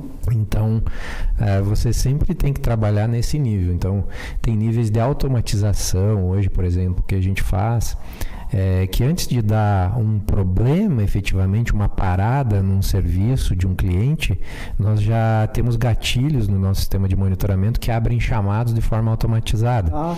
E aí os nossos técnicos já trabalham antes de acontecer o problema. Prevenção. Tá? Então, a gente trabalha muito nesse nível de prevenção. Pô, mas quem é que faz isso, Flaviano? Todo mundo trabalha com correção, sim. Tu tem que ter uma equipe top. Minha equipe é alto nível, tá? Toda a equipe inteira lá da minha empresa é alto nível e a gente consegue entregar isso para as empresas, é, refletir isso no nosso serviço. E aí esse contratante ele está contratando uma equipe de alto nível. E ele não está contratando uma empresa, uma pessoa só, na verdade. Ele está contratando uma equipe toda de uma empresa é, com vários conhecimentos aí multidisciplinares, né, dentro da linha de, de tecnologia da informação, é, que acabam é, repercutindo e entregando benefícios, tá? É. Eu, eu, eu sou um cara que apoia muito a terceirização. Né? É, é, não porque você está aqui, né? mas é, o que, que, é, que, que acontece? É, não me lembro em qual momento que eu conversei com uma pessoa sobre CNPJ ou CLT. Hoje eu estou ainda CLT, mas o meu objetivo de vida é sair do SLT e ficar só no CNPJ. Né? É, aí, ó. Viu? Aí, ó. A, pro, a Pro me puxando a orelha ali atrás, ó. Viu só? Viu? É. Ainda bem que eu prestei atenção, né? É. Não, não pode derrapar na curva. Não. Uh, e daí, uh, não sei com quem que eu conversei sobre isso daí. Ah, mas se não existisse CLT... Eu, cara, beleza, é muito importante um CLT. Mas a partir do momento que né, né, tem aquela questão também de socialismo, de né, capitalismo, mas uh, a partir do momento que, cara, inventaram o MEI, você pode ser o teu funcionário, você pode ser o teu patrão e teu funcionário e trabalhar conforme você necessita. Hoje, por exemplo, uh, eu trabalho com uma equipe de vendedores que são CLT, né? Eu sou coordenador dessa equipe. Mas e se eu tivesse Uh, hoje eu tenho três vendedores externos, dois vendedores externos, né, mais, mais um interno uh, e mais os suportes deles.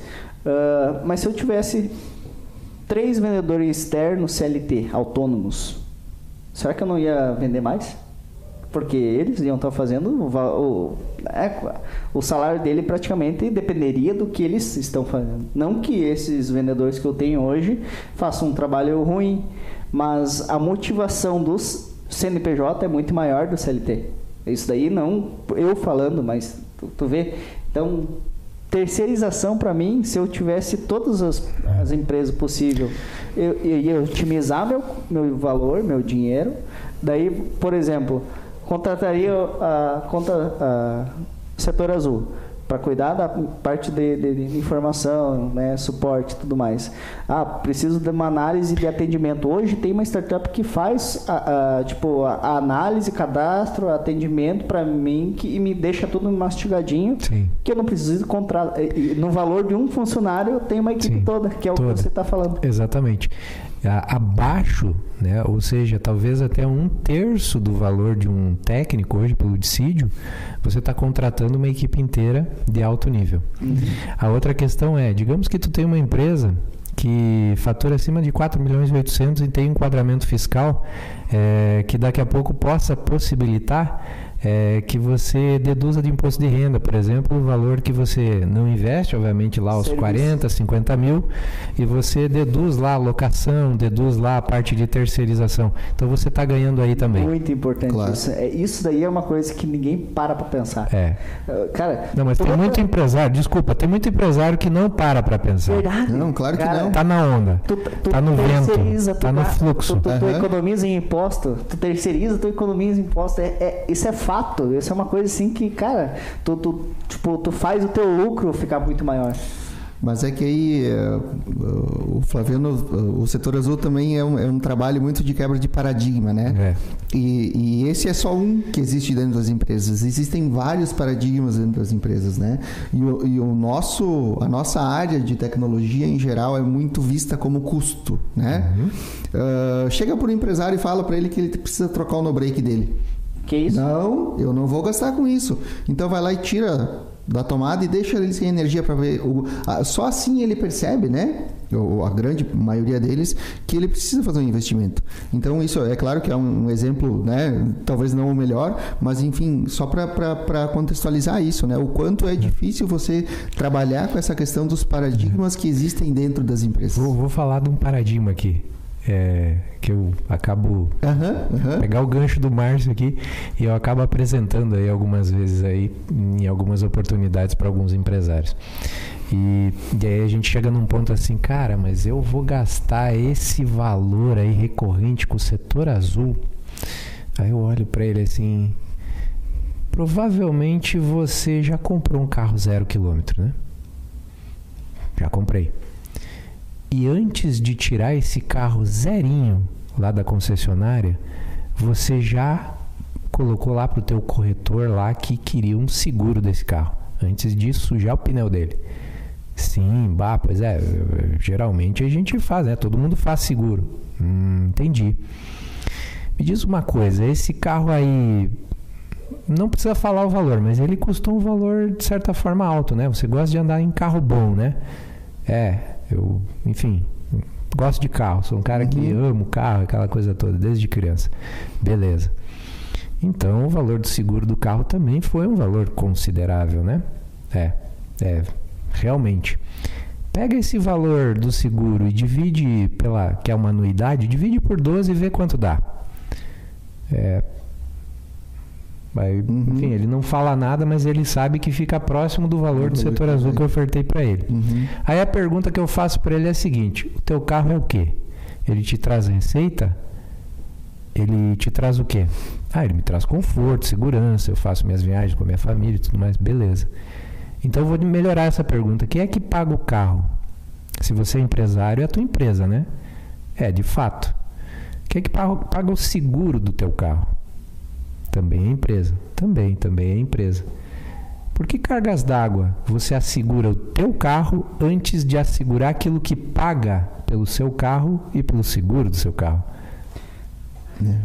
E, e daí, daí eu complemento isso daí com uma. Com a, que, que, eu fiz essa venda já. eu complemento isso daí com. Cara, uh, tu falou muito bem que é a empresa que paga. Só que já pensou, daí tu pergunta, já pensou a tua empresa sem os dados dos teus clientes, sem os dados dos teus fornecedores e sem os dados financeiros dos teus bancos, a de tua... nada, sem nada. Não, pensa um pouco melhor, Zero. Tá? A tua empresa sem uh, faturar uma semana.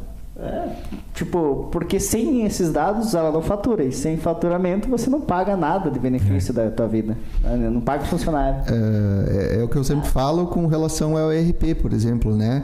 Uh, existe um comparativo, às vezes, ah, porque eu pago tanto para o meu contador e você está me pedindo tanto. Mas o teu contador pega informação da onde mesmo para gerar toda a informação fiscal que a tua empresa assim, precisa? Assim, mastigado é fácil, né? Né? Uh, então, é, é, muito, é, muito semelhante a isso que o Flavino está falando, sabe? Então, eu vou tirar o serviço do teu banco de dados do ar o, o, no dia 15 lá que você tem que pagar a guia do ICMS no outro dia. Vamos ver o que, que vai acontecer. Então, é muito isso, sabe?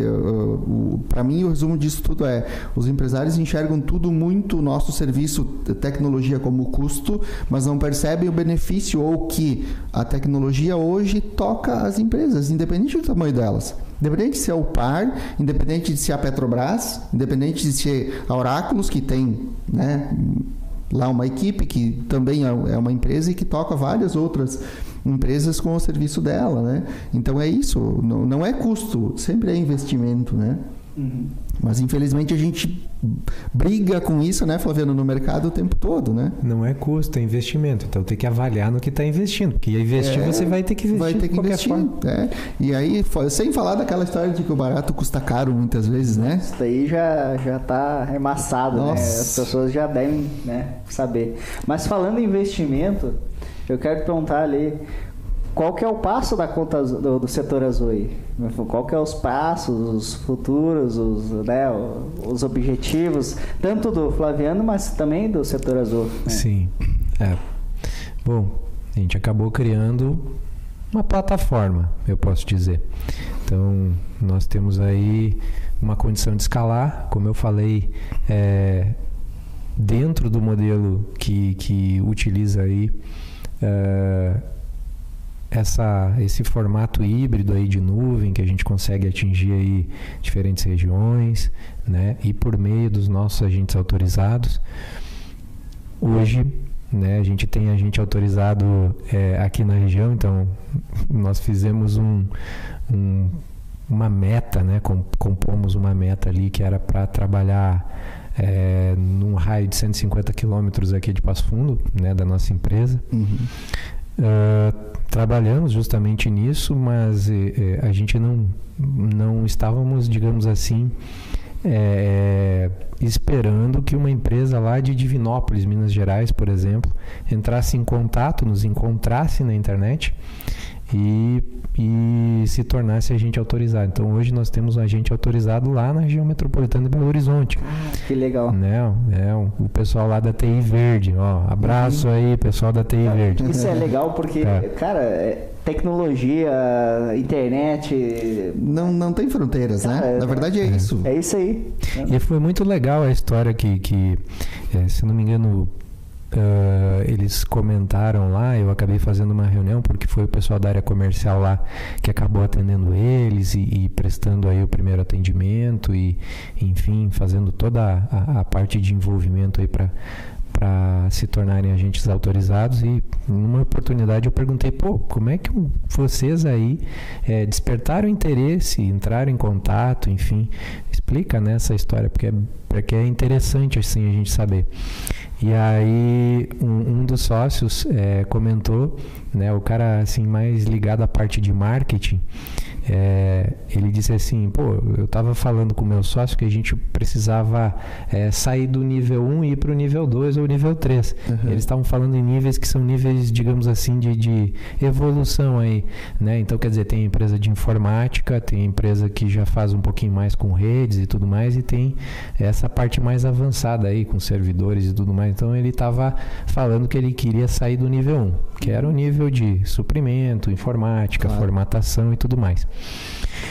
E, e aí ele disse que estava falando com o sócio dele, que é o cara mais da área de TI mesmo, né? Então, um da, da, do marketing, outro do TI. E ele até brincou, pô, a gente vai ter que gastar com Nokia, a gente vai ter que gastar com data center, a gente vai ter que gastar com equipe.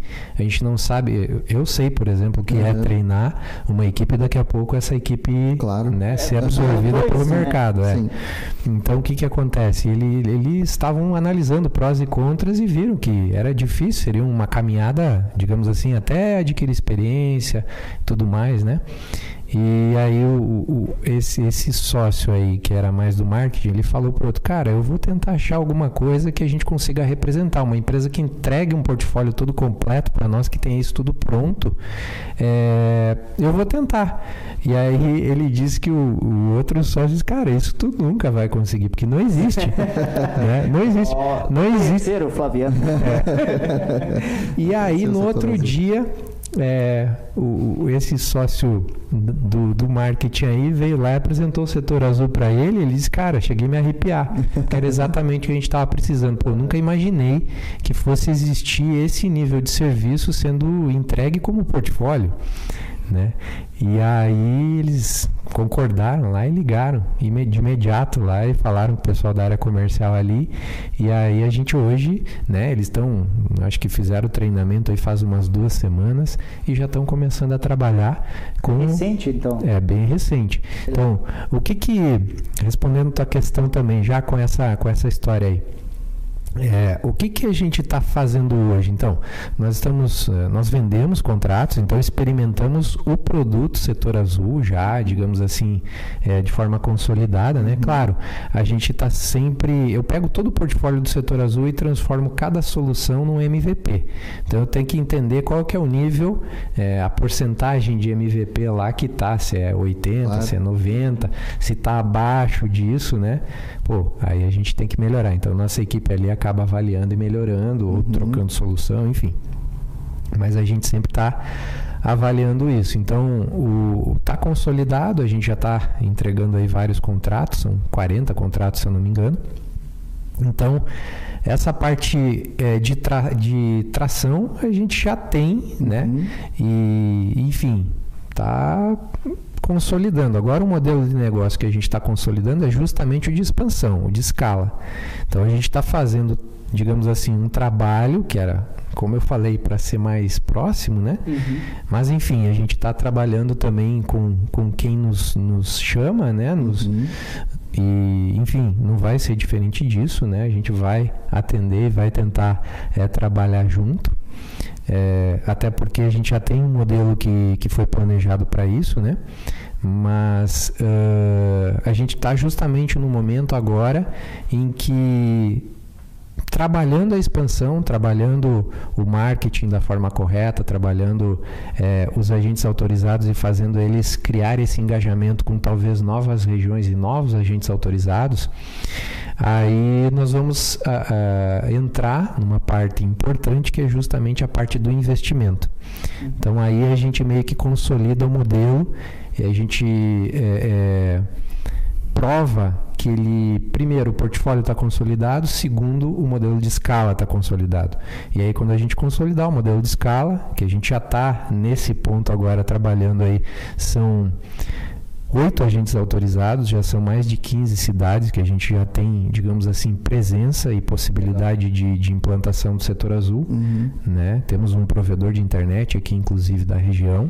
Tu tem uma noção de quanto, quantas empresas já dentro do setor azul? São 40. São 40 empresas que a gente atende. É, e aí, assim, dentro dessa ideia de futuro, bom, tem uma escala muito grande. Tá? São 5 milhões de CNPJs hoje ativos no Brasil. Uhum. Tá? Se a gente separar a a pequena e média empresa como nicho para o setor azul, nós vamos ter em torno de 30%, mas vamos baixar. Eu sou um cara que, que gosta de ser pé no chão, né? E vamos baixar para 25%, vai ser 1 milhão 250 CNPJs. Desses 1 milhão 250 CNPJs, se a gente trabalhar com 1%, para o setor azul, eu acredito que o número vai ser maior, mas vamos ser pé no chão, né? 1% vai dar 12.500 contratos. Se o nosso ticket médio é de mil reais, nós temos 12 milhões e 500 por mês de faturamento. Uhum. Respondo a tua pergunta? Responde, eu já fiz essas contas aí muito. eu Sim. faço exatamente o mesmo modelo de cálculo para mim falar sobre a startup, então é, cara, e é um potencial, assim, eu vejo um potencial na, na, no setor azul, assim, gigante. Assim, eu, eu, porque eu acredito que eu utilizarei, né, um, um serviço assim, como não tem outro, eu acho que a gente vai ser setor azul. Então, uh, e porque estou nesse meio de, de, tecnologia e analisando o mercado, analisando também o que, qual é a solução e vendo, vive, vivenciando também aquela questão da, da demanda, da necessidade, Cara, tem tudo para dar match e só falta mesmo a mascada gloriosa é. para subir aí o, o smart, smart money. É, mas é, é, o que o Flaviano falou, é uma tendência inevitável isso, né? E, e eu, eu vejo assim, né, que os diferenciais que a Magnet entrega uh, fazem com que essa escala deles aconteça né, de uma forma muito exponencial, assim, né? Porque a gente vê pela nossa região que a gente sempre fala que é muito difícil de fazer venda, é muito difícil você trabalhar os paradigmas, né, regionais aqui, né? Porque a gente tem ainda muito aquela cultura de administração familiar nas empresas, por mais que elas sejam é. grandes, né, Flaviano? Sim. Vocês atendem grandes empresas, nós Sim. também, a gente sabe que no fim das contas é, são dois irmãos que administram, com a esposa de um que cuida do financeiro, com a outra que. E, e, e isso tudo. Uh, Otimiza, é, né? É, é, mas ao mesmo tempo, para a gente quebrar paradigmas dentro das é. empresas com, com esse perfil é, é, é, mais difícil, né? Por isso que nós somos muito resilientes. Né? É, Imagina, então... a gente está nascendo e crescendo aqui e quando atingir a região metropolitana. É. Né? Uma coisa que eu digo, que, que isso daí eu acredito que tu vai concordar comigo, Cara, se a empresa dá certo aqui no Rio Grande do Sul, Passo Fundo, dá certo em qualquer lugar do Brasil. Entendeu? É isso. É. Porque aqui, os, aqui as pessoas Cultura. são muito mais chucra. Entendeu? Cara, é meu aqui, deu, acabou. Entendeu? É, isso daqui é meu, quero ver. É, se, mas... não, se não tiver aqui vendo, não. Cara, e isso daí lá em São Paulo, por exemplo, tu não sei se tu já foi para São Paulo para apresentar algum, o setor azul. Já participei de alguns. alguns Mas deve ter ficado assim, sério, que isso? Como, como assim? Quero ver dar certo, não é? É que é uma coisa assim. Então, é. É, é, é, tipo, eu vejo assim é um sucesso absoluto, entendeu? E tenho certeza que quando subir lá, né, volta aí, conversa com nós. Não esquece de nós aqui. Vamos fazer, é, com certeza.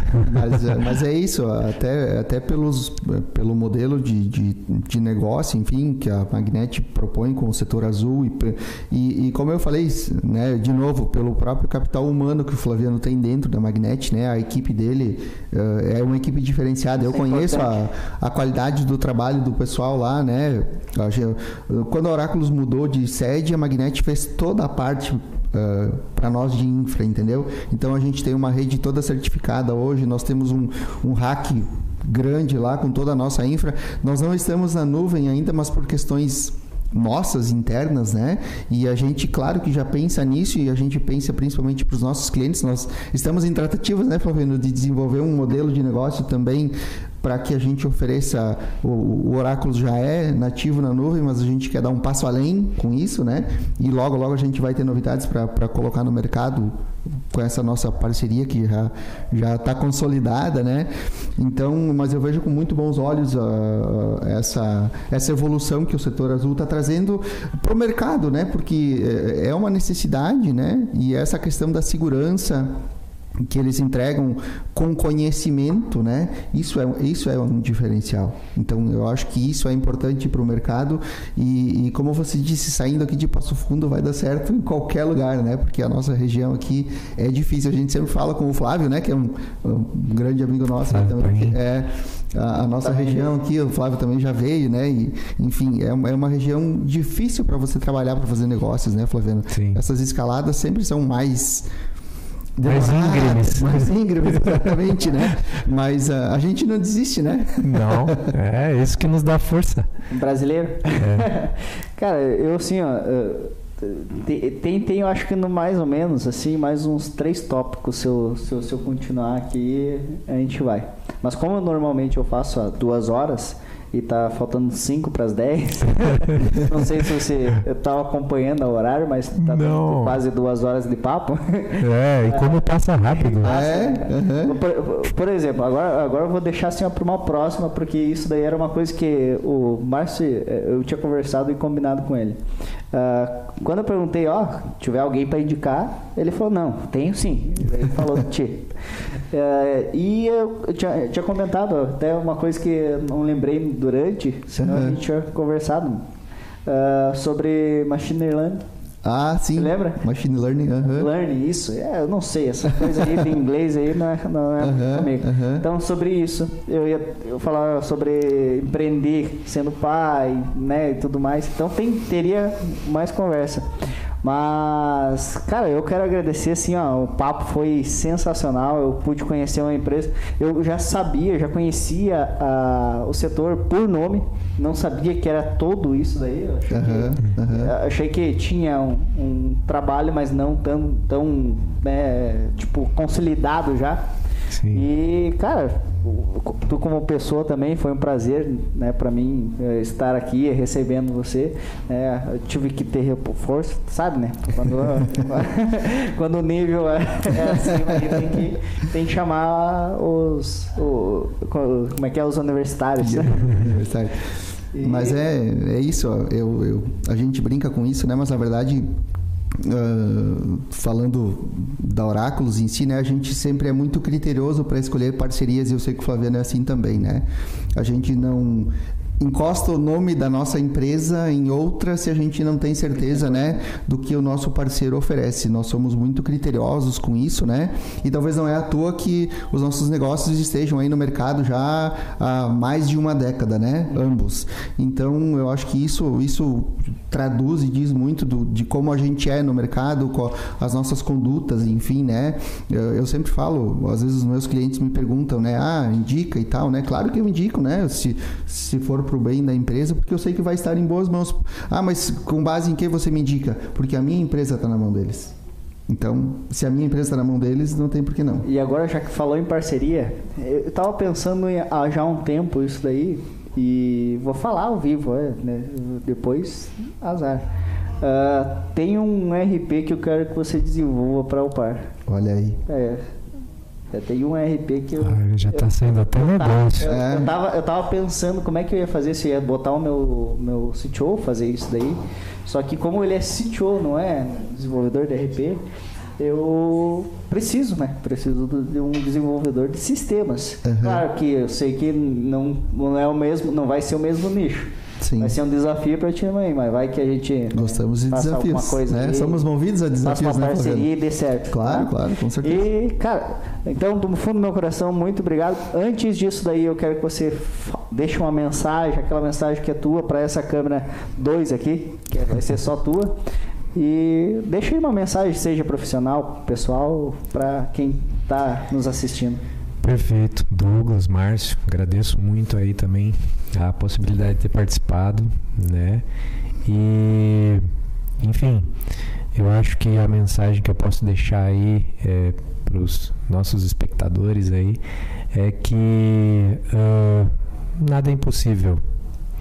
É, Hoje mesmo, conversando lá com o pessoal em reunião lá na empresa, a gente fechou um, um contrato, né? Que parecia, pô, tá difícil de fechar.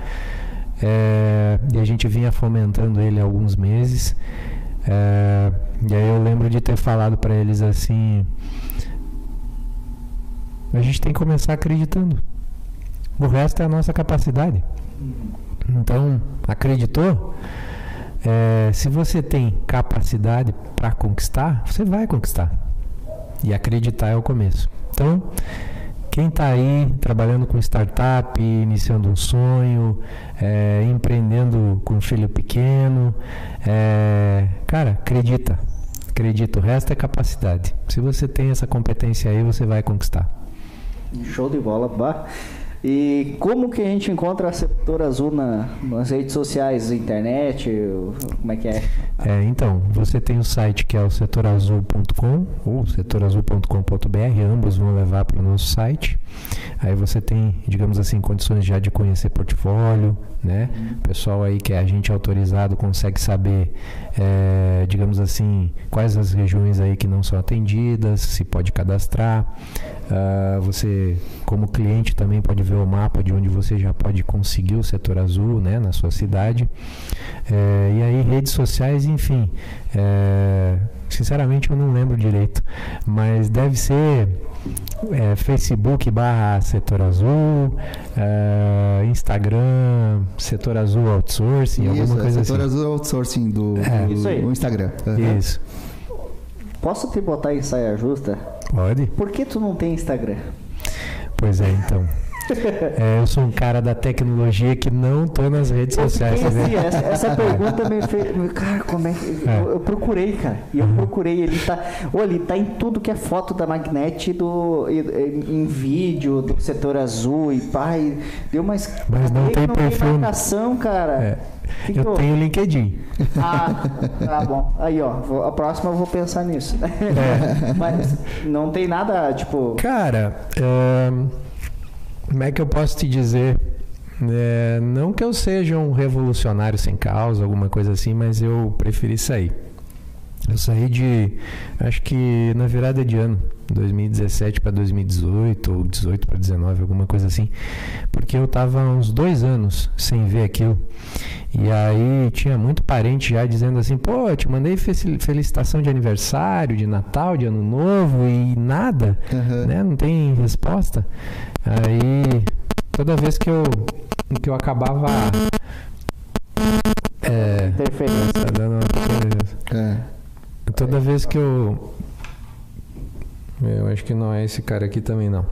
Mas toda vez que eu acessava aquilo lá, tinha um monte de mensagem assim, eu acessava muito eventualmente. E de certa uhum. forma eu não gosto de ver. É, Feed, é de certa forma aquilo é uma perda de tempo para mim, tá? Uhum. Tudo bem. Eu enfim, gasto meu tempo precioso, enfim, com outras questões. Uhum. E quando eu estou em casa, eu estou com a família e o pouco tempo que eu passo com eles justamente é para ser de qualidade. Então, eu não vou ficar rodando touch aqui do, concordo. do smartphone, né? E, e outra, para mim foi uma virada de chave isso daí. Hoje eu ainda tenho o Facebook, mas nem é, mas é para negócio. Nem sei a última vez. Não, mas Facebook nem para negócio. Não, Sim. não entro muito difícil. E o Instagram para mim é negócio. Para mim é fazer network, aprender Perfeito. e nada mais. Sim. Eu, claro, para ter uma ideia, eu devo é. ter o Cris Pereira ali para mim dar uma risada às vezes. É. Mas no mais, só isso. Sim. Então, mas, cara, show de bola. Muito obrigado por ter por, eh, né, estar aqui, né? Estamos à disposição. Imagina, Não, é uma honra. Eu, eu, botei ele também na, na, na, na, bronca, né? Ó, quando o teu convidado, porque né, ele que te convidou, vou ser, ser bem sincero, né? Se você convida, a bronca é tua. Se o convidado vir aqui e me, me, der a honra, você vai ter que estar aqui. Claro, né? É, eu encarando, porque Cara, eu não ia saber falar nem a metade das, dos, dos English, né? das, da, das nomenclaturas. Então, Legal. Muito obrigado. Nós que agradecemos, é, imagina. Foi sensacional a conversa. Eu quero também agradecer o pessoal que está até agora, ou que vai assistir depois, ou que está assistindo agora tanto faz, de manhã, de tarde, de noite. É. Se você gostou, compartilha com quem você gosta. Se você não gostou, como eu sempre digo, também compartilha com o inimigo, vai que ele gosta. Se não gostar, né, tá, já faz, já cutuca ele. Falando bem, falando mal, mas falando. Fale. Mas fale. Né?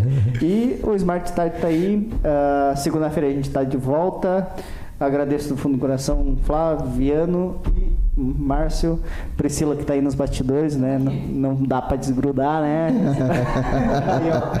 Tamo é, junto Hoje sempre. ele tá todo atipado, né? Até eu quase botei um, um né, um blazerzinho para ver se ficou no mesmo nível, mas eu falei, ah, deixa quieto.